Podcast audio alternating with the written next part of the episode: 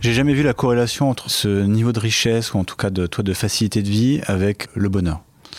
Et comme il n'y a pas de corrélation, et comme pour moi l'argent n'est pas un driver particulièrement fort, je me suis jamais dit, tiens, c'est vraiment un objectif de vie. Bonjour à toutes et à tous, je suis Alexandre Mars et vous écoutez Pause, le podcast où l'on prend le temps. Le temps de s'arrêter, le temps d'écouter, le temps d'explorer, le temps de rire. Merci de votre fidélité et d'être de plus en plus nombreux à nous rejoindre. Merci également pour vos retours et vos messages. Si ce podcast a du succès, c'est grâce à vous. Vous qui m'écoutez en voiture, dans les transports en commun, en faisant du sport ou encore avant de dormir. Afin que le plus grand nombre puisse également découvrir les histoires inspirantes de mes invités et leurs incroyables trajectoires de vie, j'ai besoin de vous. Relayez le podcast sur vos réseaux sociaux et partagez-le avec vos proches, votre famille, vos amis et vos collaborateurs. Vous le savez, chaque épisode de ce podcast est l'occasion de marquer un temps d'arrêt pour aller à la rencontre de mes invités. Ces femmes et ces hommes sont artistes, chefs d'entreprise, écrivains, entrepreneurs, sportifs ou activistes. Ils ont accepté le temps d'une pause de nous livrer les dessous et les secrets de leur parcours.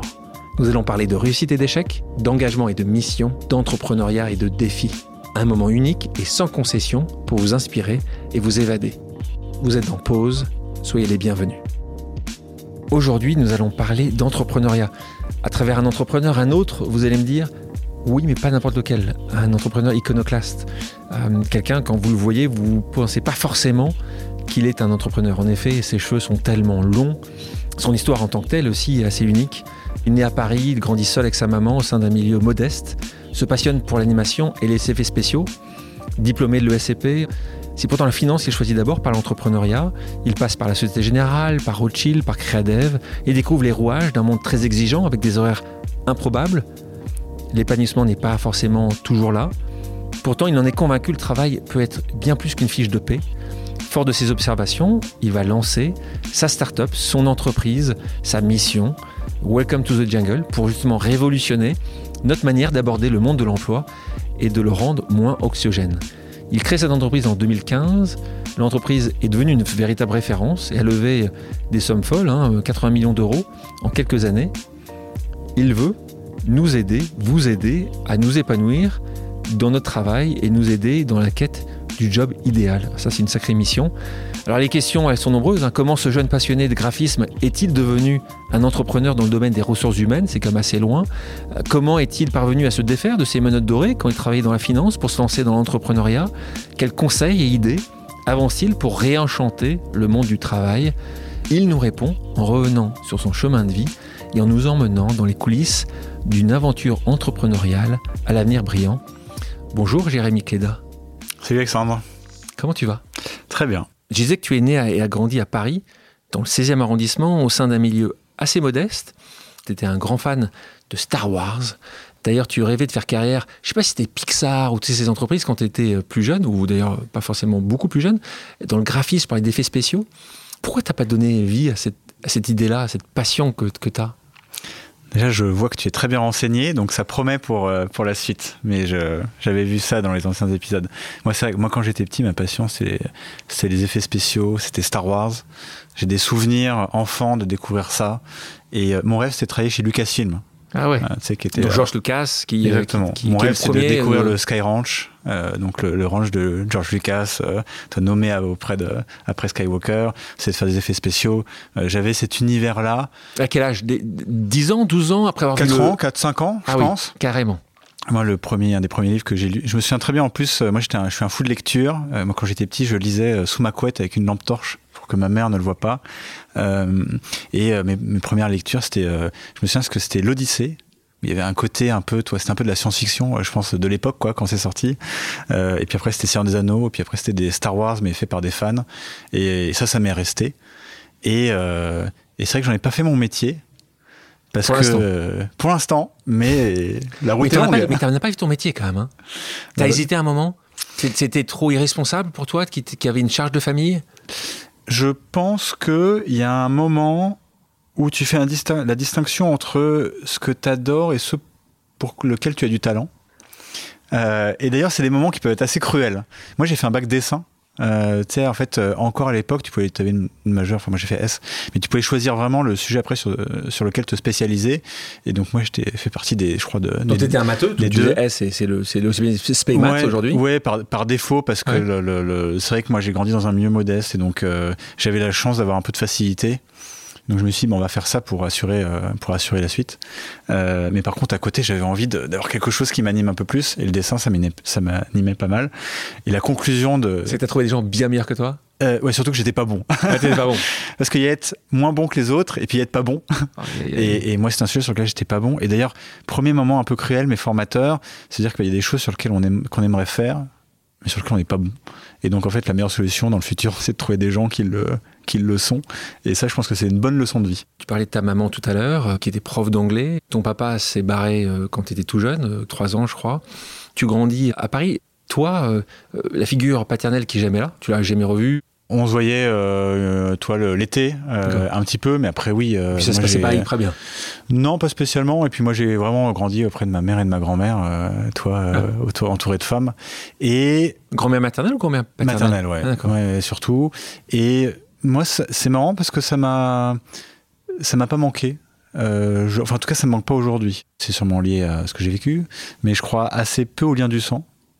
Euh, Je suis et, d'accord toi. euh, et- et- et typiquement, toi, euh, Bertrand, avec qui j'ai fondé Welcome, euh, que Bertrand Huzel euh, Exactement, Bertrand Huzel, que je considère vraiment comme un, toi, un- la famille et un frère pour moi. Euh, bon, on n'est pas de la même famille, mais les liens qu'on a, ils sont, ils sont plus puissants. Et, euh, et en plus, bizarrement, je pense que tu te construis soit en opposition, so- soit tu es, un peu voué à reproduire ce que tu as connu. Et moi, je me suis jamais euh, senti euh, bloqué là-dedans. Fils unique, hein, c'est aussi un point important ici. Donc, euh, Ouais. tu devais être assez parfait. Est-ce que tu t'es senti rapidement le père de famille, de gérer? Tu me parlais tout à l'heure que tu as fait plutôt un bac maths spé parce que il fallait assurer le futur. C'est un peu inconscient. Euh, moi, je pense que j'ai eu la chance euh, d'avoir, euh, d'avoir toujours d'ailleurs une mère qui était extrêmement dédiée en fait, et qui a beaucoup sacrifié, beaucoup donné pour que je puisse avoir des conditions de vie qui soient géniales. On a fait en plus un choix assez jeune d'aller dans un, dans un collège, honnêtement, où je n'aurais pas dû être. Euh, toi, on venait pas du tout du, du Donc, background. qui au lycée ça. Franklin, lycée Exact- parisien, Exactement, 16e arrondissement, qui, est, qui est connu pour avoir des enfants, on va dire, il n'y a pas de reproche, mais en tout cas plutôt de bonnes familles. Choc des cultures quand tu arrives là Ah ouais, c'était marrant parce que j'y repense, euh, j'y j'y ai repensé récemment parce que je, discutais avec certains amis que, que j'ai encore euh, de Franklin et que j'adore. Et c'est marrant, des personnes disaient, bah non, euh, c'était pas si, euh, enfin, c'était pas si riche quand même. Enfin, toi, il y avait des gens d'un peu partout. Vous trompez, les gars. C'est pas exactement comme ça, mais euh, non, mais en fait. Ils te voyaient différemment, toi, à l'époque ils voyaient, non, ou- non, ou je pense que bah, parce qu'en fait, on, s'entoure des bonnes personnes. Je pense assez naturellement. Et, euh, et en tout cas, moi, le cercle d'amis que j'avais sont des gens vraiment que je trouve géniaux et, euh, et, et- qui nouaient des liens qui n'étaient pas basés là-dessus, contrairement à, à- à d'autres. Donc je pense qu'on choisit aussi les gens avec qui on se sent bien un peu naturellement. Et après, oui, c'est sûr que c'est un choc des cultures. Moi, c'est, euh, j'ai découvert qu'à Paris, euh, il y avait des appartements qui faisaient 300 mètres carrés. Tu faisais combien ton. Et, et- et- euh, donc c'est-à-dire euh, euh, six fois plus grand euh, que toi là où je vivais. Euh, et encore, toi, moi, je me sentais euh, plutôt plutôt très bien. Ou, ou autre découverte, c'est qu'il y avait des des gens qui travaillaient dans des appartes pour s'assurer du bon fonctionnement de, de, de tout ça. C'était un booster absolu pour toi en disant moi j'aurais ça, que ce soit pour ta maman, que ce soit pour toi. Honnêtement, pas du tout. Pas du tout, parce que je- j'ai jamais vu la corrélation entre euh, ce niveau de richesse, ou en tout cas de, toi, de facilité de vie, avec euh, le bonheur. Et, euh, et comme il n'y a pas de corrélation, euh, et comme pour moi l'argent n'est pas un driver particu- toi, particulièrement fort, j'ai- j'ai- je me suis jamais dit, tiens, c'est vraiment un objectif de vie. Par contre, moi, ce que j'ai bien aimé à Franklin, c'est que l'intelligence était privilégiée à la taille de ton portefeuille. Et qu'il y avait un côté dans cette école où, en fait, bah, les gens intelligents, toi, c'était euh, quand même un truc intéressant. Et j'avais des gens, toi, je look up for euh, ces gens-là, plutôt que parce que, euh, toi, de l'argent. t'as as, la plus belle caisse ou euh, le, le plus bel appart. Tu t'es marié avec ta compagne Clémence, vous avez deux enfants, Céleste qui a 9 ans et Joseph qui a Ouais. 5 ans. Pour connaître Clémence, quand il parle de toi, elle dit c'est un socle, c'est une fondation très forte, euh, votre clan A4. Le fait de ne pas avoir eu beaucoup de socles, c'est essentiel pour toi. Ce- le- Ouais. Tes enfants, c'est tout là-haut. Mes enfants, c'est Ouais. le plus important. Ouais. Et- Ouais, je vais mettre Clémence aussi. Tes enfants ouais, mais et même ton euh, je suis assez honnête hein, sur ça. Ouais. C'est que mes enfants, tes enfants un peu, un peu devant. Mais je suis très honnête sur que mes enfants, c'est plus important que tout. Euh, j'ai jamais, Clémence. j'ai jamais menti là-dessus, mais c'est juste qu'il y a des gens qui sont très très proches euh, de, de, de, de ça. Et je trouve que c'est un, c'est un socle merveilleux. Et d'ailleurs, même quand tu, euh, toi, tu as des métiers, je trouve, euh, prenants, quel bonheur de rentrer. Et ils ont, eux, ils s'en foutent. Hein, ils s'en foutent que tu aies eu un mauvais rendez-vous, que tu aies raté quelque chose ou pas. Ils sont juste là pour autre chose. Et quel bonheur de leur euh, donner. Et ça, c'est vrai que pour la peine, moi, je trouve que ce que j'ai pu, toi, ne pas avoir, je suis, je suis, je suis trop content de, de les donner. Et je trouve que le rôle de père, toi, c'est le plus important. Bac en poche, tu rentres en prépa au lycée Janson de Sailly, tu intègres l'école qui est une des trois parisiennes, comme ça qu'elle est appelée, l'ESCP. Qu'est-ce que tu rêves à ce moment-là euh, de faire? Moi, mon constat à l'époque, que je trouvais un peu triste, c'était que, euh, en tant qu'étudiant, plus on est privilégié, moins on sait ce qu'on veut faire. Et donc, il y a une sorte de malédiction autour de ça. D'ailleurs, l'école de commerce, c'est quand même le temple de l'oisiveté et de la, et de, et de la perte de temps, quoi. T'es pas très, Euh, pas- je, je sais que t'es pas très, euh, Et moi, je suis pas très scolaire, en, en t'es pas, l'occurrence. t'es, t'es pas très pour en fait, t'es pas très positif sur les écoles de commerce. Je suis pas très positif. Euh, Je trouve qu'on y perd beaucoup de temps. Je trouve qu'il y a euh, une adéquation formidable entre euh, ce qui nous est demandé ensuite et ce qu'on y apprend. Euh, et l'académique est hyper lent. Euh, en plus, moi, j'ai pas beaucoup de, j'ai du mal à apprendre dans des conditions fixes. Et donc euh, l'environnement, euh, mais toi, il est un peu difficile pour pour ça. Et ça justement, t'as diagnostiqué assez tôt avec un 10. Là, tu me dis que t'as du mal parfois dans certains systèmes à apprendre comme les autres. Quand est-ce qu'on a remarqué ça? Ouais, moi j'ai été diagnostiqué Asperger, euh, qui est un sujet euh, d'ailleurs lequel on parle assez peu. Euh, et en fait, bah déjà c'est assez marrant parce que euh, là en fait moi j'ai euh, réattaqué un peu le sujet il y a, il y a 4 ans.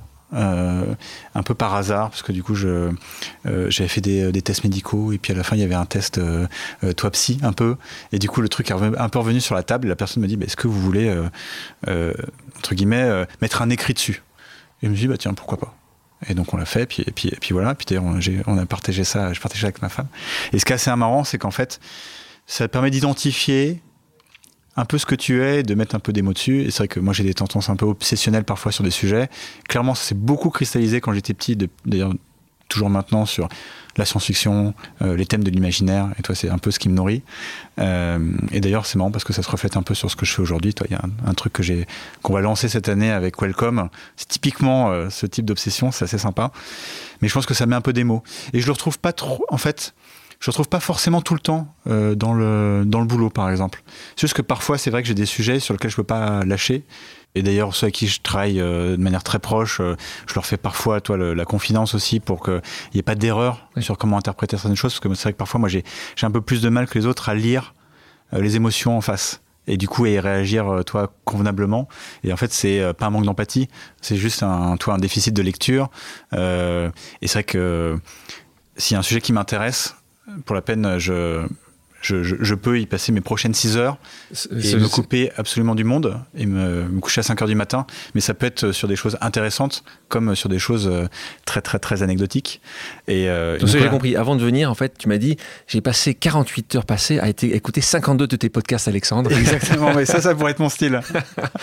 Est-ce que, voilà, du, du, du- de fil en aiguille, tu creuses un sujet, puis c'est intéressant, puis tu as envie d'en savoir plus, et puis en fait, c'est. Et. Donc c'est là où tu, on revient, excuse-moi, à cette question. Ça, ça dépend. Tu trouves que la- c'était pas en tout cas parfaitement adapté cette grande école pour quelqu'un comme toi. À ce moment-là, quand même, est-ce que tu sais, tu commences à deviner ce évidemment, tu savais que tu allais être plutôt un entrepreneur, tu imaginais ça ou pas du tout? Pas du tout. Euh, pas du tout. D'ailleurs, je me posais la question, c'est comment j'allais euh, utiliser ce cadre. Et là, pour revenir un peu à des trucs qui me passionnaient vraiment. Donc, euh, moi, ce qui m'intéressait, c'était, bah, en fait, je revenais au truc de départ. Et donc, euh, j'y reviens souvent.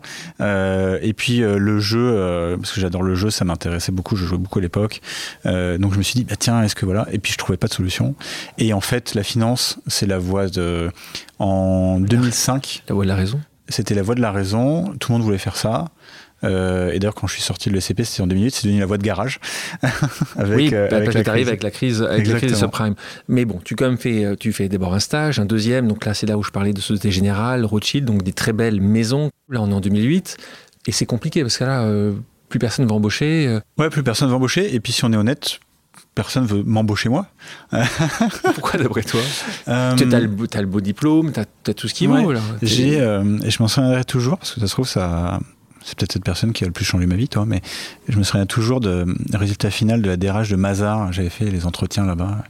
Et euh, un peu par défaut, un peu par défaut, un cabinet d'audit comme, comme Ernst, Deloitte, etc., qui m'avait dit franchement, Jérémy, je sais pas ce que vous faites là, hein, vraiment ça ça vous plaît pas, donc euh, arrêtez de, enfin allez, allez réfléchir à vraiment ce que vous voulez faire. Et, j'ai été dit, bon sur le coup, euh, en plus je m'en voulais un peu parce que je, toi je, avancé quand tu cherches du boulot, euh, moi j'ai cherché huit mois avant de trouver un, un, un, boulot, et donc j'étais un peu stressé, notamment parce que ta maman aussi. Exactement, parce que toi j'avais quand même envie que ça que ça fonctionne, et le contexte est très particulier, et en même temps à côté j'étais vendeur, toi pour gagner un peu ma vie. Euh, et, j'y trouvais bizarrement un peu de, un peu de réconfort. Et, euh, et ça m'a marqué. Tu vendais quoi? Je vendais des fringues. Où ça? Euh, J'ai fait euh, Zadig et Voltaire dans une boutique rue Montaigne où je me suis fait virer. D'ailleurs, mon premier job, je me suis fait virer au bout de 10 jours. Qu'est-ce que ça fait de mal? Parce que je n'étais pas assez enthousiaste dans mon travail. Donc ça aussi, en fait, finalement, mes premières leçons vraiment professionnelles, elles sont arrivées assez vite avec ces gens-là. Puis après, je travaillais pour d'autres marques plus petites. Euh, Mais tu vendais, t'étais vendeur, t'étais dans, dans les boutiques. J'étais vendeur, et puis après, euh, gérais un peu la boutique et, euh, et c'était euh, c'était dur. Ouais. et en même temps. formateur. Formateur, et puis surtout assez libérateur quand le niveau de responsabilité est relativement faible. Là, tu rentres dans une finance différente, dans le capital risque. Un peu par hasard. là, tu vas passer comme 7 ans. tu T'es intéressé tu, tu sais ce qu'est le capital risque à ce moment-là ou pas tellement? Pas tellement. Euh, pas tellement. Je commençais à m'intéresser à la tech et euh, donc du coup le sujet était en fait était déjà assez lointain à l'époque hein, parce que c'était plus un sujet américain en France. Ça enfin, en tout cas en France ça existait, mais on y était peu exposé. Donc j'ai commencé à apprendre le métier. Je trouvais que c'était fascinant. Moi, je trouve que c'est un métier fascinant. Fascinant, même. parce que, euh, en fait, euh, tous les jours, tu rencontres des nouveaux entrepreneurs. En fait, tu es en contact avec des gens qui ont un moteur, un moteur personnel tellement fort après, leur niveau est variable, mais leur moteur est tellement fort que ça donne envie de les suivre. En plus, au début, euh, euh, moi j'étais dans une structure, on investit dans des boîtes plutôt classiques et dans plein de secteurs différents. Donc, euh, on a fait des groupes de crèches, une, toi, une boîte de céleri en Aquitaine, donc qui fait vraiment des, des selles de cheval, hein, un vignoble, une boîte de prothèses. Enfin bref, j'ai encore j'ai plein d'exemples comme ça. Ça, c'était Audencia Exactement. Puis après, j'ai rejoint Cradev, qui est le, fonds d'investissement de la famille très beau groupe et très belle famille, très, ouais, famille, exactement. très entrepreneuriale pour la peine auquel je, je, je, je, croyais, euh, en tout cas je crois beaucoup et je suis assez aligné avec les valeurs de la famille et dans, et dans, cet investissement. Et en fait, ce que je trouve fascinant, voilà, c'est de jouer un petit rôle, euh, toi, dans euh, le suivi de ces entrepreneurs qui ont des beaux projets à monter. Quoi. Parallèle de la finance, tu lances donc avec un très bon ami, Bertrand Huzel, Verso Productions, une société de production vidéo, de contenu digital. D'ailleurs, il restera ton partenaire, tu l'indiques avant, c'est avec lui que tu as cofondé le Welcome to Jungle. Euh, c'est un projet que tu mérissais depuis un moment, c'était un échappatoire absolu du monde de la finance. Bah, je pense que plus spontané, tu peux pas. Euh, avec Bertrand, on s'est rencontrés parce que euh, moi, ça fait maintenant, on était amis à, à l'école. À l'école, et donc on se connaissait depuis un certain temps.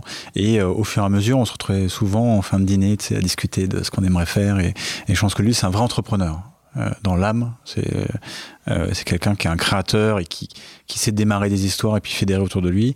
Et du coup, lui était compositeur de musique. Il faisait de la musique de pub, euh, de, de, films. Et il avait envie aussi d'accompagner ça de, de vidéos pour que ça soit un peu complet. Et moi, je lui dit, bah, franchement, allons-y, on monte ça. Et, et on l'a fait un peu sur un, sur un coup de tête. On avait deux, trois clients au, au démarrage. Et c'était surtout pour le plaisir de faire un truc ensemble. C'était un magnifique échec mais euh, dans tout ce qu'il y a de magnifique comme échec. Euh, parce qu'en fait, à la fin, on était euh, super contents de travailler ensemble. C'est ça qui nous a motivé à faire Welcome to the Jungle. Mais en même temps, rien n'allait. on avait des clients, en fait, en plus dans la prod audiovisuelle, je trouve que ce qui est terrible, c'est que, en tout cas, tous les gens que j'ai rencontrés dans le secteur, ils commencent avec un, un idéal artistique. Et toi, moi, j'en connais aucun qui commence à dire, je vais faire des pubs de merde. toi, pour pour des marques, on commence tous en disant ah, on va faire un truc hyper quali pour telle marque et ça va être magnifique et euh, ça va changer le monde. Et au final, tu passes ton temps dans le compromis à essayer de négocier pour garder un peu de toi de, sens artistique et, euh, et, le rendu que tu fais est vachement assujetti à ça. Et donc, bah, on n'était pas hyper content de ce qu'on faisait. Euh, ça perdait, ça perdait du fric, alors qu'en plus on faisait ça à côté le soir et le week-end, et il n'y avait pas trop d'avenir à ça. Et donc, voilà, Mais par contre, Vous on était ensemble. de travailler ensemble, et ça, c'est un énorme moteur. Ma conviction personnelle pour euh, Welcome to the Jungle, c'est qu'on va réussir à faire un très beau projet si on est fidèle à nos convictions de départ. Tu gardes le même partenaire et vous lancez ensemble 2015, quelques années de ça maintenant, Welcome to the Jungle. Avec l'idée, et je le disais en introduction, de réenchanter le monde du travail. C'est tellement bien dit, si je reprends tes mots. Pour celles et ceux qui ne connaîtraient pas Welcome to the Jungle, même s'il est de plus en plus connu en France, est-ce que tu peux nous expliquer le concept de base de cette entreprise? Et déjà, est-ce que le concept a changé entre maintenant euh, et euh, en 2015 Non, Pas trop. honnêtement, le concept, il n'a pas trop changé. Par contre, on arrive à être un peu plus précis sur comment on le décrit. Comment tu décris Welcome to Jungle, c'est c'est né du constat où le travail, c'est un des sujets les plus importants dans nos vies. Et pourtant, ce qu'on nous met à disposition pour mieux le comprendre et faire des choix plus éclairés est d'extrêmement mauvaise qualité. Et moi, j'avais tendance à dire que pour trouver le futur restaurant à l'autre bout du monde, ton futur hôtel et voir ta future femme ou ton futur époux, t'as tout, euh, les apps, les applis, euh, les sites les plus merveilleux du monde, avec la meilleure UX et tout ce qu'on veut. Mais pour trouver un job, t'as rien. Euh, et surtout, en fait, on ne répond pas aux vrais besoins des futurs candidats ou des gens, c'est-à-dire de comprendre ce qu'est l'entreprise, comprendre ce qu'elle propose, quelle est la culture, euh, où travailler, avec qui, avec quel type de personnes, comment ils parlent de leur job, comment tu peux te projeter. Et ça, c'était des besoins fondamentaux, ils sont nulle part. Donc, notre, notre sujet, c'était de dire, est-ce qu'on peut pas euh, créer un espace où on va parler de ça? Et donc, c'est pour ça qu'est venue l'idée d'avoir une plateforme où seront présents les entreprises, leur permettre d'avoir un espace pour communiquer, présenter réellement qui elles sont, leurs collaborateurs, comment ils partent de leur job pour que les gens puissent se projeter. Et avec ça, une partie de contenu, un peu un média sur le travail, mais qui, contrairement à ce qui existe aujourd'hui, parce que le travail et l'emploi, on n'y parle que de manière statistique ou politique, mais on ne parle pas de ce que c'est. Et les gens, en vrai, au quotidien, ils s'en foutent de savoir si euh, l'indice du travail il a progressé de 0,2 points. Euh, ce qu'ils ont envie de savoir, c'est qu'est-ce que ça veut dire, euh, comment je peux trouver l'entreprise qui va vraiment répondre à mes attentes, à mes valeurs, comment je peux préparer mes entretiens, comment je peux réussir cette épreuve, comment je peux devenir manager, qu'est-ce qu'il faut pour que je puisse m'épanouir. Et tout ça, ça n'existe pas et on avait envie de le faire parce que c'est dans le quotidien de tout le monde. Donc, comme ça n'existait pas, quand tu as lancé ça avec Bertrand, les gens ont dû dire Attends, reste, euh, reste chez Créadev, euh, euh, ça marchera jamais. Est-ce que, combien de fois tu as entendu le ça ne marchera jamais Des gens nous ont dit que ça avait l'air super, mais après, euh, en tout cas, quand on a voulu activer quelque chose avec eux, il n'y avait plus personne. Et beaucoup de gens nous ont dit que c'était vraiment très nul. Ah, quand même. Euh, Le concept était nul?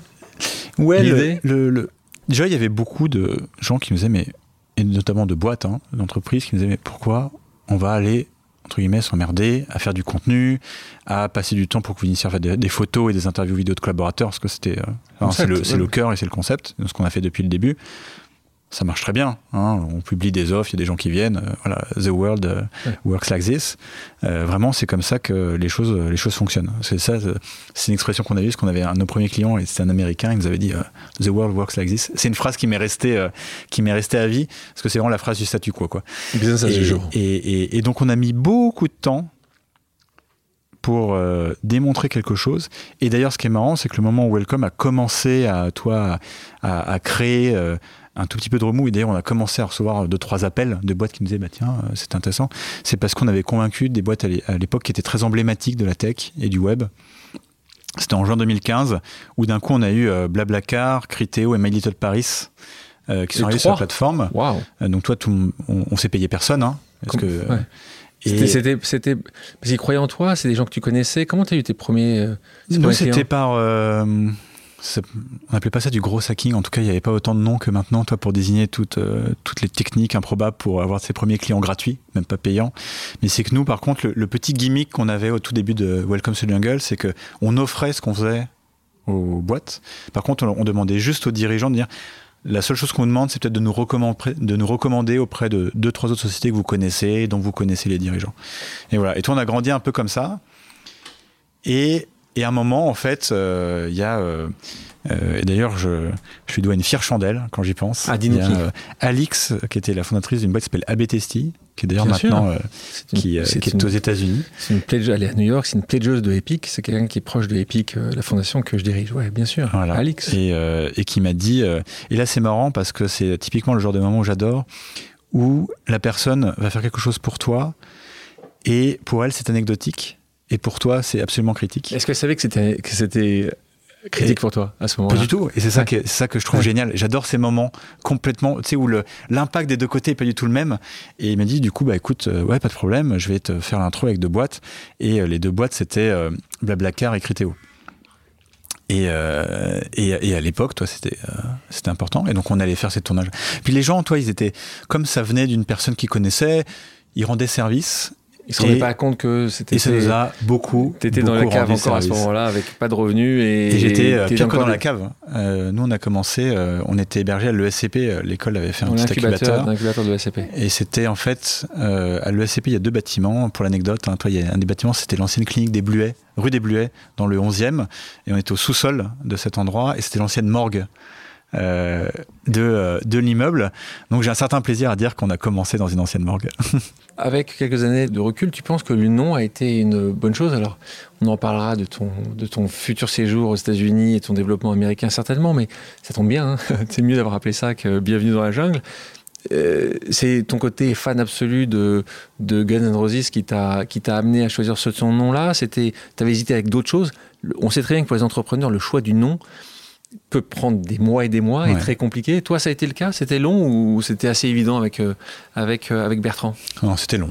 C'était long. Euh, au début, ça s'appelait pas du tout comme ça. On a fait des, des, des careers, toi, carrière en anglais. D'ailleurs, j'arrivais même pas à le prononcer. Ah c'était ridicule. dur pour les Français, ça. Hein. et après, on a eu enfin un moment, une réflexion intelligente, et on s'est dit, tiens, c'est quoi le mot que tu as envie d'entendre quand tu rejoins une boîte? Première réflexion intelligente de notre part, elle est venue très tard, et donc on est parti sur Welcome, que un mot que j'adorais, et donc on, a transformé assez vite. Tout ça, c'était pré-lancement en plus, donc c'était vraiment dans nos têtes. Donc on a appelé le projet Welcome Jobs, et c'est marrant parce qu'on sentait que c'était un peu nul, et du coup on avait la partie contenu, on s'est dit on va être un peu plus euh, original, et on a appelé la partie contenu sur la plateforme de l'époque Welcome the Jungle. Et on aimait bien ce nom, Déjà, moi, j'aimais bien parce que Bertrand, était compositeur de musique, euh, ça c'est un petit lien. J'aimais bien parce que je trouve que c'est un c'est assez représentatif du marché de l'emploi. Donc voilà, tout marchait bien. Et en fait, le 24 décembre, euh, et, ça fait un peu partie de la mythologie de, la boîte, mais, mais c'est marrant parce que c'est vraiment une histoire vraie.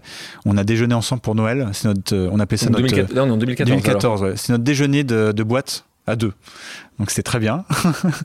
et, euh, et, on déjeune. Et, là, pour la peine, Bertrand, qui je pense avait moins de barrières psychologiques que moi sur le nom, me dit franchement. Euh, on y va quoi. C'est ça le bon nom. Les gens, ils, raisonnent à ça. Et quand on disait Welcome Jobs, on n'était qu'une énième plateforme. Il y a 1500 plateformes d'emploi en France hein, pour. Euh, pour info. Donc, là, tu te souviens. Là, on était la 1500 là. Et là, il se passait quelque chose. Donc, il m'a dit, franchement, allez, on y va. Et donc, on avait 10, euh, boîtes qui avaient accepté d'être sur le site au lancement. Je les ai appelés les 10 l'après-midi. Je me suis dit que si je fais pas maintenant, en fait, je vais, je vais avoir un niveau de courage qui va drastiquement baisser le lendemain. Et donc, sur les 10, il y en a 9 qui nous ont dit Ah bah super, euh, c'est un non-sujet pour elle en fait. Donc voilà, je m'étais imaginé beaucoup de choses. Il y en a une qu'on a perdue parce que c'est un cabinet d'avocats qui ne voyait pas, euh, toi. Travailler avec une entreprise là-dessus. Euh, voilà. Et moi, j'avais une barrière un peu psychologique, toi, de dire, Putain, mais est-ce que je vais vraiment dire à mes proches que j'ai créé une boîte qui s'appelle Welcome to the Jungle et que... Dans le livre que j'ai écrit qui s'appelle Ose sur l'entrepreneuriat, il y a un chapitre entier sur l'association. Et toi, c'est marrant, tu nous as déjà parlé, tu nous as évoqué déjà sept fois euh, en, quelques minutes euh, la relation très proche, fraternelle avec, avec Bertrand. Tu ne te serais pas lancé sans lui? J'ai le sentiment qu'une partie de notre moteur de départ, c'est de travailler ensemble. Et donc, le projet Welcome, il était intimement lié à ça. Et donc, je, pour à peine pour Welcome, je ne vois pas le sujet différemment, euh, toi. Et si je le refaisais, je le referais exactement pareil. Et en plus, je trouve que la chance qu'on a avec Bertrand, c'est qu'on est, euh, extrêmement complémentaires. Euh, on s'est jamais marché sur les pieds. Euh, je pense qu'on est assez conscient des qualités, des défauts de chacun. C'est marrant que tu nous parles en présent alors que c'est du passé. Ouais, bah oui, parce que toi, on, s'est revu il y a deux jours. Je, suis d'accord, mais il n'empêche, il travaille plus à Wacom depuis. Ouais, depuis deux ans. Deux ans ouais, Et pourtant, tu m'en parles comme si. Ouais, parce que c'est toujours quelqu'un avec qui toi, je, lui raconte ce qui se passe et je suis euh, toujours d'ailleurs hyper attentif, toi, aux, sentiments, au feedback qu'il peut me donner, parce que c'est toujours un peu éclairant. Et, et et je pense qu'aussi, ce qui était marrant, c'est que nous, contrairement à. Quand tu parles d'association, souvent, les gens ils présentent ça comme c'était parfaitement complémentaire. Et donc, du coup, on pouvait créer la boîte. Nous, ce qui est marrant, c'est qu'on était super complémentaires, mais qu'il nous manquait encore plein de choses. Et, donc, du coup, on est parti avec, euh, je pense, 20% des compétences requises. Et, ce que je trouve bien, c'est qu'on a. Euh, on s'est pas entêté aussi à, garder un truc à deux. Toi, on a réussi aussi à faire venir d'autres personnes là-dedans. Et ça, je pense que c'est aussi une grande fierté. On parle deux, secondes de, Bertrand, parce que Bertrand euh, a changé de vie. Donc là aussi, on peut euh, en parler. Il a changé de vie une nouvelle fois et aujourd'hui, il est comédien. Donc, donc, vous pourrez, si vous tapez Bertrand Huzel sur Internet, vous pouvez aller le voir quelque part en France, parce qu'il tourne, il a une tournée, c'est un, un, stand-up comédien, donc il, il fait voilà, rigoler, seul en scène. Euh, donc n'hésitez pas euh, à aller le voir. Jérémy, je te pose maintenant une pause amicale. J'ai demandé à quelqu'un qui te connaît et qui t'apprécie de te poser une question surprise. On écoute. Hello Jérém, c'est Camille. Euh, j'espère que tu passes un bon moment avec Alexandre. Petite question pour toi. Euh, tu es toujours de super conseils euh, pour nous faire découvrir des euh, séries, lectures, artistes un peu inspirants. La question, c'est quelle est la dernière source d'inspiration que tu as découvert et que tu aimerais partager? Et comment tu utilises cette veille dans ton travail? Voilà, hâte d'entendre la réponse. À plus. Question venant de Camille Foran, qui est directrice générale de Welcome to the Jungle. Moi, c'est vrai que j'ai gardé mes passions d'enfant. Donc, si j'ai pas au moins une heure ou deux heures par jour là-dessus, j'ai une sorte de manque un peu naturel. Et donc, et en plus, j'adore. Euh, je sais pas si toi c'est ton cas aussi, mais je trouve que la meilleure inspiration, elle vient de choses qui n'ont pas de rapport. Euh, et moi, par exemple, je, trouve qu'on tire pas beaucoup d'inspiration si on regarde que des boîtes RH pour ce, pour ce que fait Welcome to Jungle. Par contre, j'ai toujours tiré énormément d'inspiration pour des gens qui font des choses complètement différentes. Et donc, euh, pour répondre à, sa, à sa question, euh, moi, en ce moment, je, suis, je, suis dans une période, en plus avec ma fille, on a exactement les mêmes centres d'intérêt, donc on se, on se prend la tête un peu sur ça. On est très, très euh, manga et, animation. Et donc là, on se refait euh, la philosophie un peu, ouais, vraiment la philosophie et le parcours un peu initiatif de euh, Miyazaki d'un côté et de Jean Giraud, alias Mobius, ah. de, de l'autre. Et, et, en quoi c'est inspirant? C'est une très bonne question. Je sais pas en fait. Euh, mais, euh, mais moi, toi, j'ai toujours adoré euh, me sentir proche de gens comme ça, qui ont un niveau de créativité exceptionnel. Et parce que je trouve que c'est un, stimuli permanent. Et Mobius, pour moi, c'est le meilleur illustrateur. Donc, si vous l'avez pas lu, il faut le lire. On commence à avancer dans cette histoire de Welcome to the Jungle. Tu mènes une première levée de fonds, 2017, boucler un tour de 2 millions d'euros, ce qui est quand même pas mal. Euh, toi qui connaissais si bien le milieu de l'investissement, parce que tu y avais passé pas mal de temps, tu as trouvé que c'était beaucoup plus dur de l'autre côté de la table. Tu avais des, des bons plans, tu connaissais suffisamment de gens. Comment ça s'est passé? Raconte-nous. Euh, et là aussi, c'est quoi les bonnes pratiques que tu conseilles à n'importe qui qui doit lever de l'argent? Hmm. C'était beaucoup plus dur que ce que je pensais. Euh, j'ai compris que quand tu es du côté de la table qui n'a pas l'argent, euh, c'est beaucoup plus, c'est beaucoup moins sympa. euh, et ça, ça s'est révélé être vrai euh, tout du tout du long. Ce que je pensais en fait être classique ne l'est pas. Ce que je pensais faire en fait, c'est pas forcément ce qu'il faut faire. Je pense qu'on on, on se fixe beaucoup de, de, préjugés. Moi, mon sentiment et qui est pas du tout partagé, c'est d'être assez honnête et je pense partagé. que l'honnêteté, partagé par qui? Non, parce que je pense que l'honnêteté, c'est pas le meilleur moyen de lever des fonds aujourd'hui, surtout dans la tech où euh, l'exubérance le, des résultats à, venir et pas passer.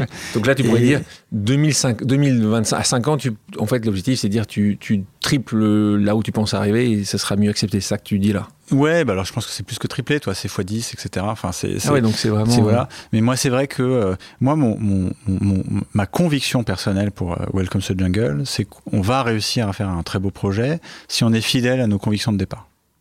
Et ça, ça veut dire euh, certaines choses. Euh, et, et peut-être que euh, euh ça veut pas dire qu'on va faire x20 en deux ans au détriment de tout, etc. Et donc je pense que ce qu'on vend, en fait, est un peu singulier déjà en termes de d'identité de boîte.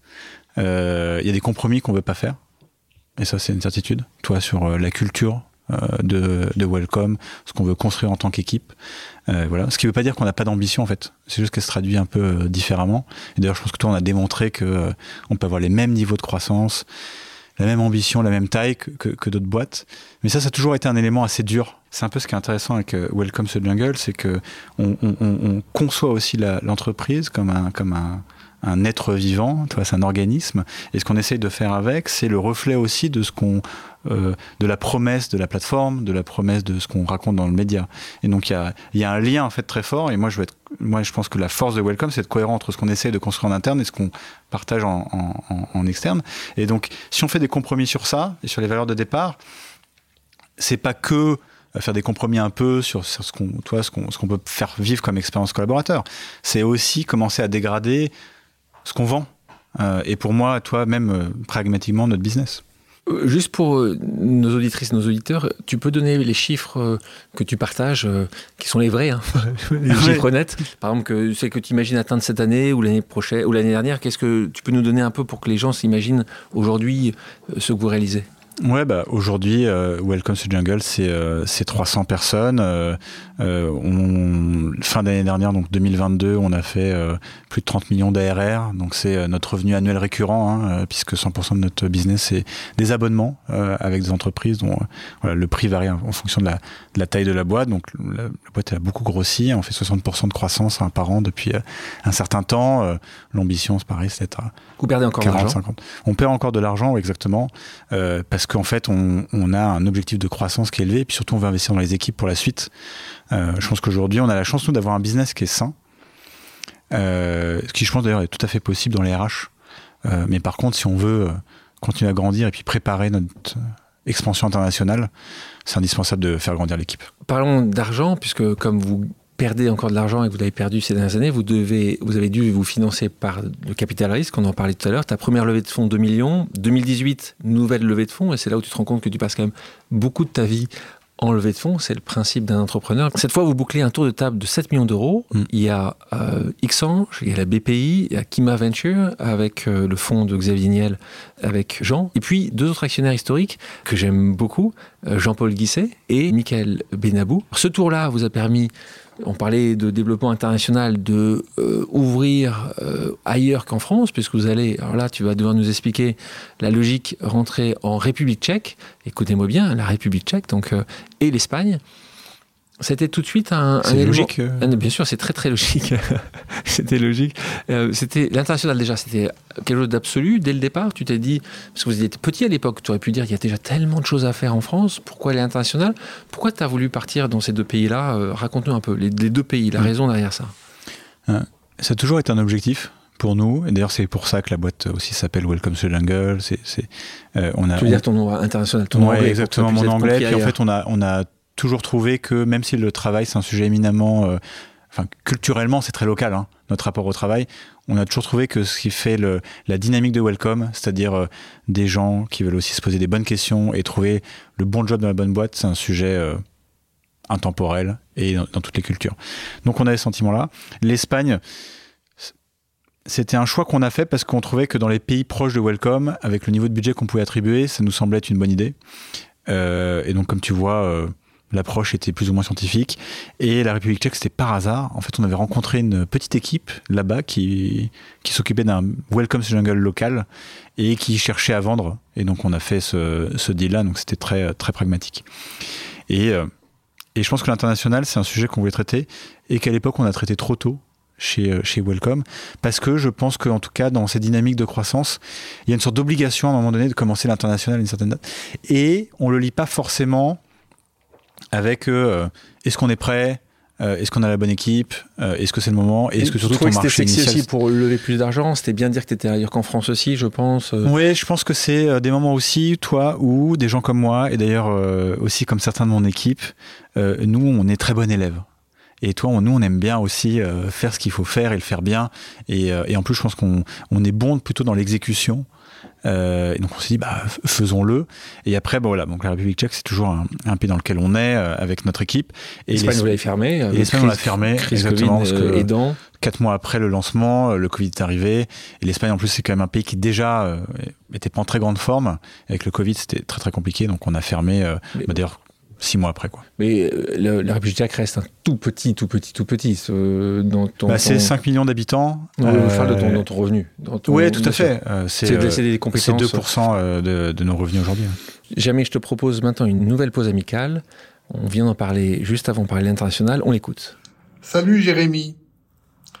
Par sa prise de parole innovante, Welcome est un pionnier du sujet la réconciliation de l'entreprise et des personnes.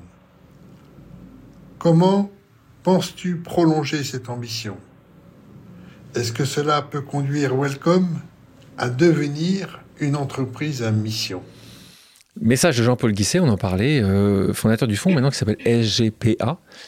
Qu'est-ce que tu réponds à cette question? Tu es aujourd'hui une entreprise Bicorp Exactement, oui, la, réponse, la réponse rapide c'est oui. Euh, c'est une certitude. Mais en fait, c'est déjà à moitié le cas. On est euh, donc euh, certifié B Corp, hein, qui est un label américain. Mais qui est maintenant international. C'est vrai qu'au début, ça a été créé en 2006 aux États-unis. Aujourd'hui, c'est répandu de plus en plus. C'est global. Il y a de plus en plus d'entreprises françaises qui le sont. Nous, on l'est depuis 2019. tu sais très bien. C'est un fonds d'investissement qui est ce que je dirige, que j'ai monté, qui est B Corp. Donc, ça commence à se, déployer. Exactement. Bah, B Corp, c'est une très bonne première étape. D'ailleurs, avec B Corp. Hein, Explique deux secondes B Corp peut-être pour celles et ceux c'est un label américain, euh, je pense, qui qui a, été un peu popularisé par des marques comme euh, Patagonia et Ben Jerry's, qui sont un peu les marques un peu fondatrices, je pense, de ce mouvement, et donc qui euh, est un label assez difficile à obtenir, donc il faut 80 points sur 200, et qui va mesurer la, qualité en tout cas de tes pratiques environnementales, sociales, euh, de gouvernance et euh, ton rapport avec tes salariés et tes différents euh, parties, parties prenantes. Et donc on a ce label depuis 2019. Et ce qui est intéressant d'ailleurs, par exemple, l'entreprise à mission, c'est un, sujet assez français. Donc nous d'ailleurs c'est quelque chose qu'on va regarder cette année. Mais déjà avec Bicorp, dans tes statuts, hein, dans l'objet social de l'entreprise, on doit préciser que nos objectifs sociétaux environnementaux, ils sont au même niveau que nos objectifs financiers. Donc je pense qu'en fait, tu as déjà fait trois quarts du chemin. En 2019, tu publies un livre euh, que tu qualifies d'anti-bullshit, hein, c'est toi qui le dis, coécrit avec Laetitia Vito, intitulé Sans idées innovantes pour recruter les talents et les faire grandir. Je l'ai avec moi ici, un, guide des bonnes pratiques RH et de management. On va faire une pause RH ensemble. On va reprendre quelques-uns de tes conseils issus de ce livre jaune euh, qui avait été avec moi. Euh, T'es prêt? Je suis prêt. Tu abordes notamment la question de la semaine des 4 jours. Ah, c'est une question très importante. Vous avez eu beaucoup de presse là-dessus. Tu as, as, gagné beaucoup de visibilité en, en, disant ça. Euh, quelle est ta position aujourd'hui là-dessus, sur la semaine des 4 jours? Et est-ce que tu, est-ce que tu l'as fait toi, la semaine des 4 jours? Je ne la fais pas moi. Elle est en place chez Welcome depuis 2019. Donc, oui, assez longtemps. donc ça, fait, oui, ça va bientôt faire 4 ans. Hein, euh, donc tu as réussi à faire une étude d'impact après euh? On a fait une étude d'impact au début pour la mettre en place. Et là d'ailleurs, en 2023, on va en refaire une pour euh, faire évoluer euh, le process parce que c'est quelque chose qui est très fluctuant. Et en plus la société a beaucoup grossi hein. quand on l'a mis en place on était 80 maintenant on est 300 euh, moi j'y crois de manière très fondamentale. Tu connais la théorie des 10 000 heures hein? pour exceller pour exceller dans n'importe quoi il faut travailler plus de 10 000 heures. La preuve c'est moi j'ai jamais rencontré réellement j'ai jamais rencontré de personne qui a surperformé, en tout cas dans son entreprise, dans son secteur, qui ne travaille pas plus que les autres. Moi, je, tu m'en cites, j'aimerais bien, même un sportif, tu le vois bien, Ronaldo, il a 37 ans, il, il s'entraîne plus que n'importe qui. Je pense que ça dépend. Euh, déjà, je ne suis pas certain que tout le monde a envie d'être euh, toi le meilleur et envie d'exceller dans quelque chose. Euh, je pense qu'on a chacun notre vision un peu de l'équilibre qu'on veut se créer là-dessus. Le second point, c'est que la semaine de 4 jours, ce qui est intéressant pour ceux qui ont parfois des rythmes soutenus, c'est que c'est un, élément de flexibilité qui est, qui est absolu. C'est même quand tu travailles beaucoup, le vendredi par exemple, il n'y a que 24% des gens chez Welcome qui travaillent ce jour-là. C'est un bonheur de ne pas avoir de réunion, de pouvoir travailler, d'avoir du temps long toi, pour, euh, pour, réfléchir. Ceux qui sont là, les 24% qui sont là. Parce que, en fait, je trouve qu'on vit dans un monde professionnel où le temps de réflexion, il n'est pas du tout valorisé. D'ailleurs, il est un peu absent hein, de, ta grille, de la grille de lecture commun des, des, gens, alors que, en tout cas, dans nos métiers, c'est quelque chose qui nous est demandé. Autre chapitre. Méfiez-vous des biais cognitifs quand vous recrutez. Sujet, d'ailleurs, que j'avais abordé ici avec Pascal Desmurger, donc euh, mmh. président, de, le patron de la Maïf, dans ce podcast, et on avait parlé du CV anonyme. Qu'est-ce que tu en penses, toi, CV anonyme? Bah, le CV anonyme, déjà la première question, c'est qu'est-ce qu'on rend anonyme? Euh, ce que soit c'est euh, il y a différents niveaux d'anonymisation. Il y a juste la photo puis après il y a le nom puis après il y a l'âge etc donc ça moi je pense que c'est euh, des informations qui ne sont pas forcément utiles pour prendre un jugement. Donc moi j'y suis complètement favorable. Et après il y en a qui vont même jusqu'à anonymiser les sociétés dans lesquelles tu as travaillé et autres. Ça moi je trouve que c'est un peu plus complexe parce que du coup en fait... tu sais plus grand-chose. On sait plus grand-chose. quoi Et donc du coup en fait le, le vrai débat c'est que quand concrètement tu demandes aux gens ce qui se passe en entretien, les gens ils disent bon bah du coup euh, c'est quoi les sociétés? Donc moi je suis pour pour euh, ce qui crée en fait des, des, euh, des biais dès le départ. Et puis surtout en fait pas tant l'entretien que dans la première lecture du CV. Hein. En moyenne, un recruteur il passe 30 secondes sur un CV. Donc c'est très très faible. Donc après c'est pour ça qu'il y a plein de de, de, petits conseils, hein, comment déjà rendre ton CV lisible. mais c'est sûr que, en fait, la photo, le nom, le prénom et le nom de famille, l'âge, l'adresse c'est ça qui est Tout ça. 30 euh, secondes, c'est ça qui regarde en Tout ça, en tout cas, ça peut créer un biais euh, Euh, et, qui est dommageable. Mais je pense que c'est pas l'unique manière, toi, de réduire ces biais. Ton, conseil numéro un sur un CV, c'est quoi? Le conseil numéro un, c'est de choisir un angle. en fait, les gens, ils veulent mettre tout ce qu'ils peuvent. moi, je dirais de choisir aussi un angle et idéalement l'angle qui, qui correspond au job auquel on postule. Un peu comme toi chez Mazar, quoi. Exactement l'inverse de moi chez Mazar, en euh, effet. Euh, une autre entrée, l'objectif zéro salcon. C'est quoi l'objectif zéro salcon? L'objectif zéro salcon. Tu te souviens de ça? Oui, bien sûr. C'est une règle. Euh, Donc, objectif 22 hein, sur les 100. C'est une règle qui est très difficile à appliquer. Une règle à respecter scrupuleusement. Tu ouais.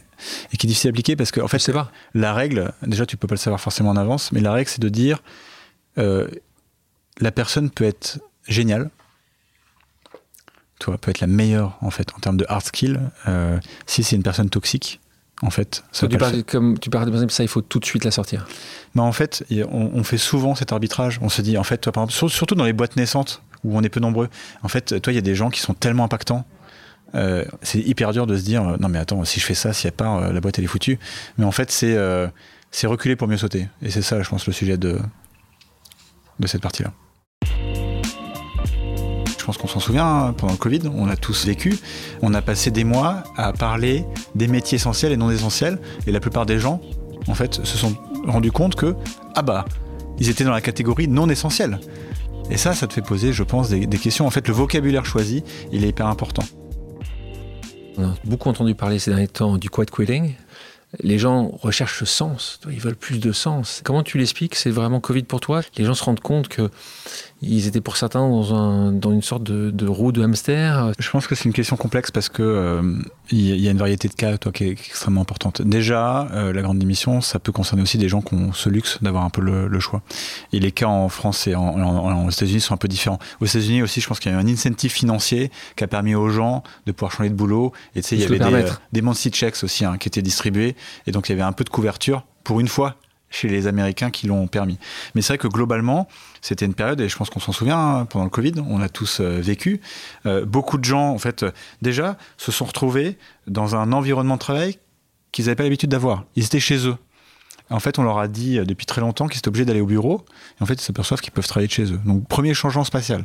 Le second, c'est un rapport très très différent à avant sur le côté essentiel de ton job on a passé des mois à parler des métiers essentiels et non essentiels, et la plupart des gens, en fait, se sont rendus compte que, ah bah, ils étaient dans la catégorie non essentielle. Et ça, ça te fait poser, je pense, des, questions. En fait, le vocabulaire choisi, il est hyper important. Et d'ailleurs, je trouve que c'est le gros problème en fait de l'emploi, c'est que le vocabulaire aujourd'hui de l'emploi, il est, euh, il est dramatique, il est statistique, il est déshumanisé. Toi, il y a une personne là. Euh, euh, qui m'a fait la remarque récemment, qui a quitté son job, euh, toi, et qui réfléchissait un peu à l'entrepreneuriat, donc qui a fait Pôle emploi. Et euh, son conseiller Pôle emploi lui a dit Bon, bah, madame, maintenant, il faut qu'on agisse, hein, parce que il faut vous reclasser. Et c'est intéressant parce que. Le terme utilisé, tu, tu quittes ton job et du coup, tu es déclassé. Et, et, je pense qu'aujourd'hui, on se rend compte que qui on est, c'est pas forcément qui on est au travail. Ça peut être un peu plus riche. Combien de clients aujourd'hui? Plus de 5000, c'est ça, clients? Ouais, 5600 aujourd'hui. 5600. Euh, est-ce que là-dessus, quand on parle de sens, tu travailles sur ces clients ou est-ce que tu ne pourrais ne pas accepter certains clients? On l'a bien vu pendant cette crise et encore aujourd'hui, il y a toute une génération, euh, plusieurs générations qui disent mais euh, j'ai pas envie de travailler sur telle entreprise ou telle entreprise. Si on prend l'exemple, par exemple, du secteur minier, si on parle de, certains pétroliers, il y a ces secteurs qui, posent des questions. Toi aujourd'hui, comment tu réagis par rapport à ça? Est-ce que Est-ce que vous avez une grille d'analyse? C'est une tension qui existe sur le marché au sein de Welcome to Jungle. Aujourd'hui, nous, euh, et d'ailleurs, c'est quelque chose qu'on veut travailler là, les, prochains mois parce qu'on sent que c'est une réponse qu'on doit apporter. Surtout que plein de gens voient un peu euh, Welcome to Jungle comme une sorte de tiers de confiance. Et donc, il faut qu'on soit un peu à la hauteur de, de ce travail.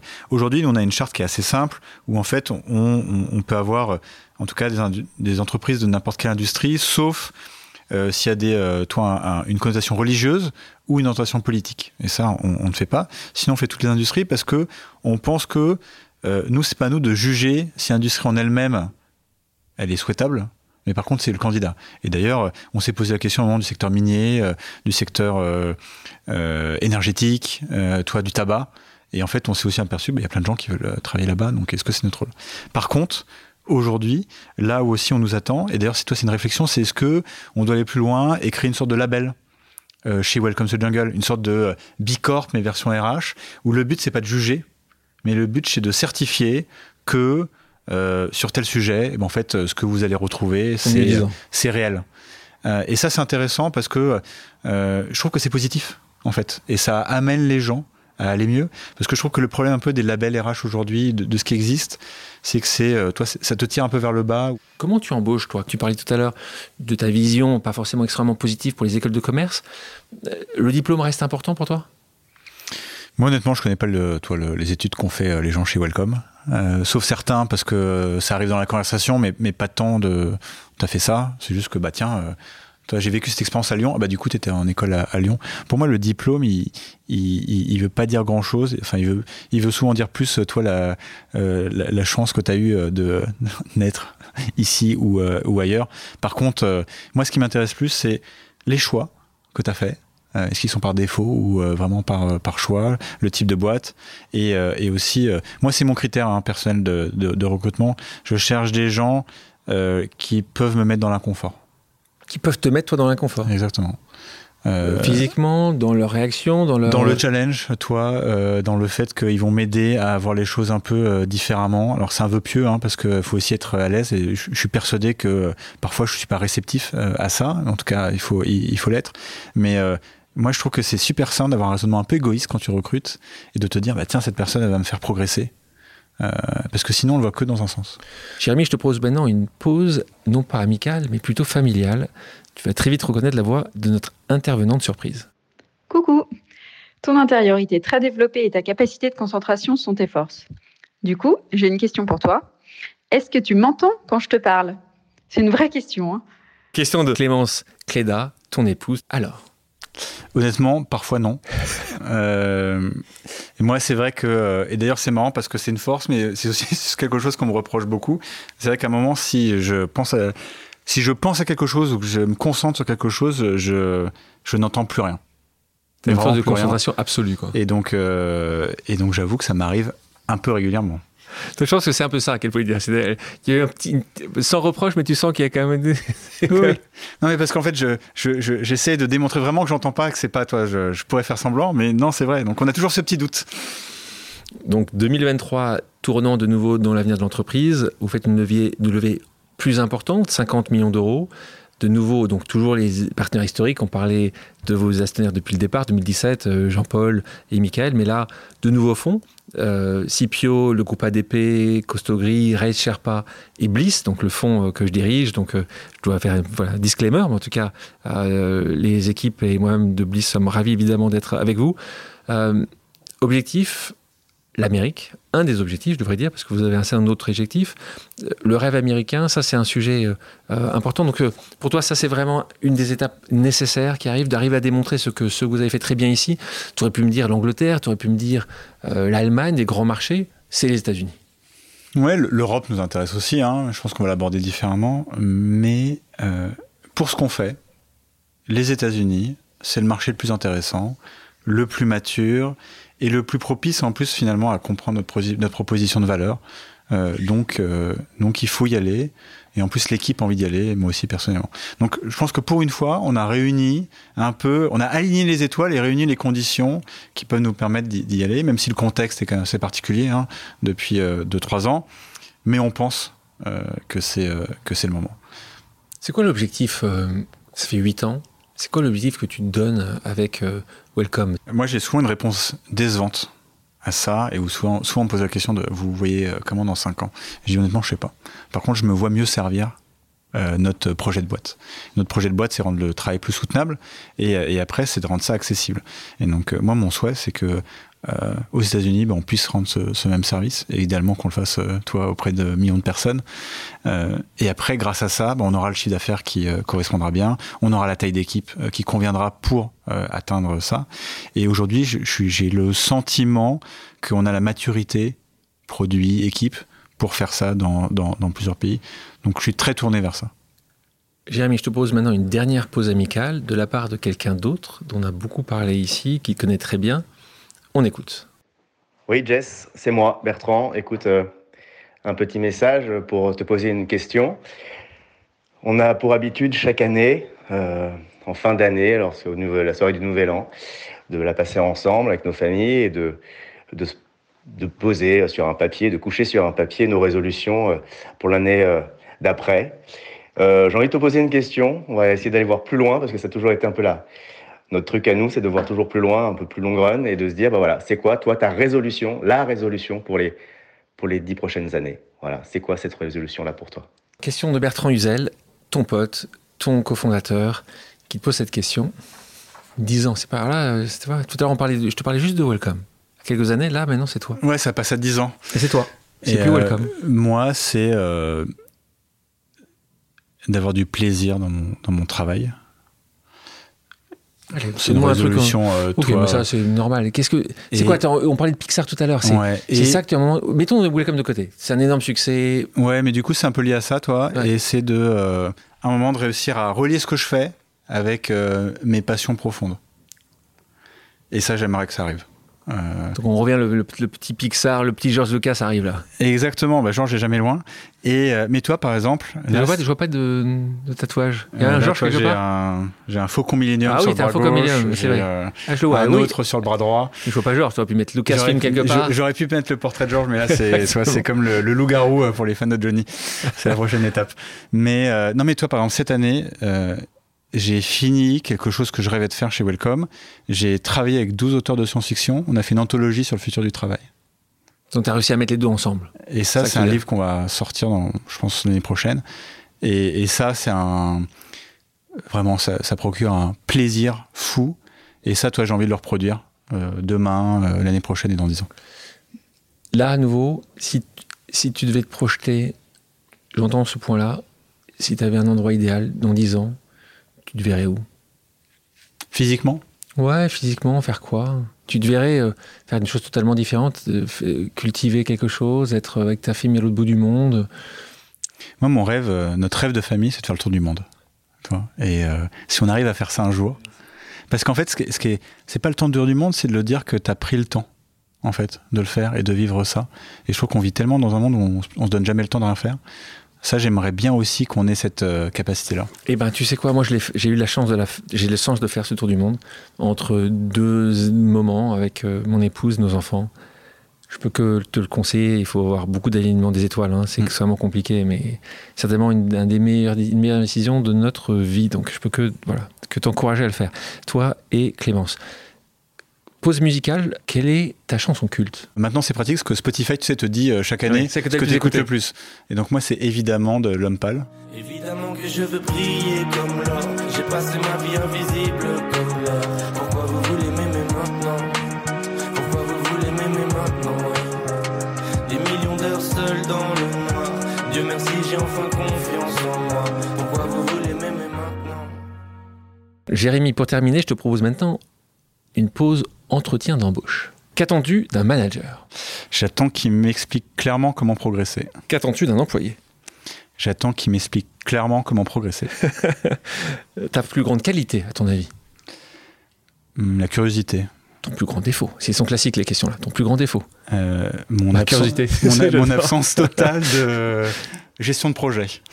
Une erreur entrepreneuriale que tu as commise, que tu aurais pu éviter ou que tu aurais préféré éviter? D'ouvrir à l'international trop tôt. Le conseil que tu aurais aimé entendre plus tôt D'appeler tout de suite ma boîte Welcome to the Jungle. Comment tu réagis face au stress? J'ai compris que tu n'avais pas tellement de stress. Tout le monde pas? Non, moi je suis pas euh, quelqu'un de très stressé. Euh, c'est mon corps, c'est qui réagit euh, à contre-coup, assez assez fort. Mais non, moi je j'ai j'ai cette chance-là en tout cas, toi de pas ressentir trop de stress. Quel est ton rapport à l'autorité? Très mauvais.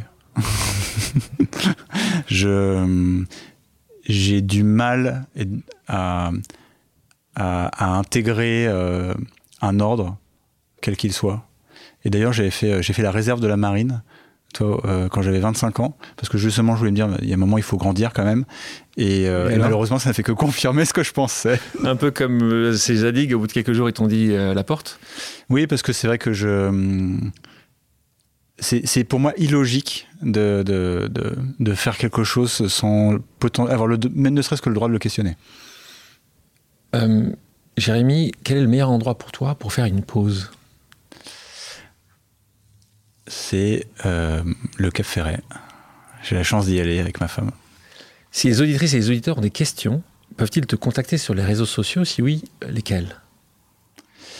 Alors, malheureusement, non, parce que je suis absolument nullissime sur ces, euh, sur ces sujets. Mais j'ai, ma promesse 2023, c'est d'utiliser LinkedIn. Donc LinkedIn. Peut-être essayer LinkedIn, peut-être qu'il va s'y mettre. Je n'ai pas le reste. Peut-être qu'il va s'y mettre. Jérémy, Merci d'avoir accepté mon invitation. Non, merci Alexandre. Merci à toutes et à tous d'avoir pris le temps de faire une pause avec nous. J'espère que l'émission vous a plu, inspiré ou fait réfléchir. Si c'est le cas, je compte sur vous pour le partager avec vos proches, laisser un commentaire et mettre la note de 5 étoiles sur les plateformes d'écoute. Si vous voulez me suggérer des invités ou simplement me faire part de retour, vous pouvez me contacter via LinkedIn en tapant Alexandre Mars ou bien m'écrire à l'adresse suivante, le podcast pause at gmail.com.